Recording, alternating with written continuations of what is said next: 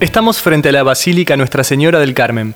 Este templo se construyó a mediados del siglo XIX, cuando la ciudad comienza a extenderse hacia el norte y los inmigrantes que llegaban se aglutinaban en la zona de la costa. En ese momento, el presbítero José Doldán decide la construcción de la que se denominó la Iglesia del Puerto. La edificación de la capilla se inició en 1865, pero las obras se paralizaron en 1871. Pasaron 16 años hasta que Jonás Larguía le dio un nuevo impulso y el templo se inauguró en 1889. De hecho, Larguía, quien además es autor de la obra del Viejo Congreso de la Nación, falleció en nuestra ciudad en 1891 y sus restos descansan dentro de la basílica.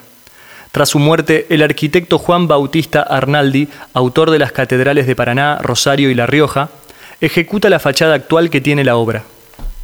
Entre los detalles del lugar se destacan la ornamentación de los frescos de la bóveda, que fue encomendada al artista Juan Chingolani, pintor personal del Papa León XIII y Pío X, mientras que la decoración fue llevada a cabo por el escultor Francisco Marinaro, restaurador de la Capilla Sixtina de Roma. ¿Sabías que en 1906 en lo alto de la torre se colocó el reloj que perteneció al Cabildo de Santa Fe? Esta iglesia fue declarada basílica por el Vaticano el 6 de agosto de 1986 y en abril de 1996 el edificio fue declarado Monumento Histórico Provincial. Hasta aquí llegamos en este recorrido.